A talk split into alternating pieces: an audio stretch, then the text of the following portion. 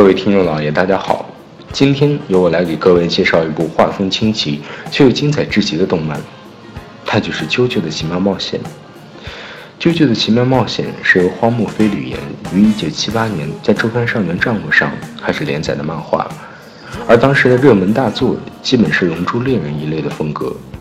与现在的废萌向作品相比，简直是大相径庭。所以荒木老师的画风还是比较符合那时的风格的。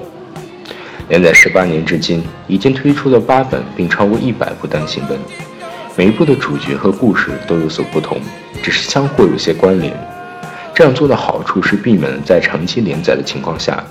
由于主角性格既定，只能按照性格发展来创造剧情，从而不可避免地导致了剧情崩坏。而啾啾每部剧情简单明了，主线结束之后就立刻完结。这种绝不拖剧情的风格，在丈夫新漫画中可是非常少见的。而作为一部战胜人类的动漫，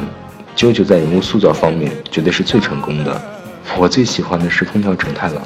虽然长着一张完全不属于十七岁的脸，而大魔王蒂奥则是非常少见的纯粹大魔王，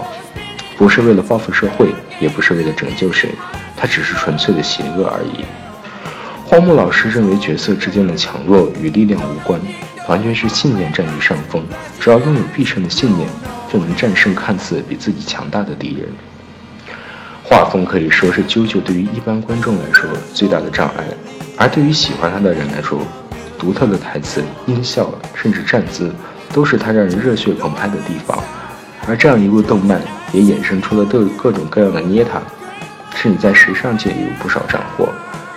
在这样一个充斥着后宫、逆后宫以及无脑番茄酱的流水线作品中，我们渐渐被迷惑了双眼。但如果你心中还拥有着少年的热血和激情，喜欢快意恩仇，迷恋着让人热血沸腾的战斗，那么就一定要看这部作品。毕竟，热血王道永不过时。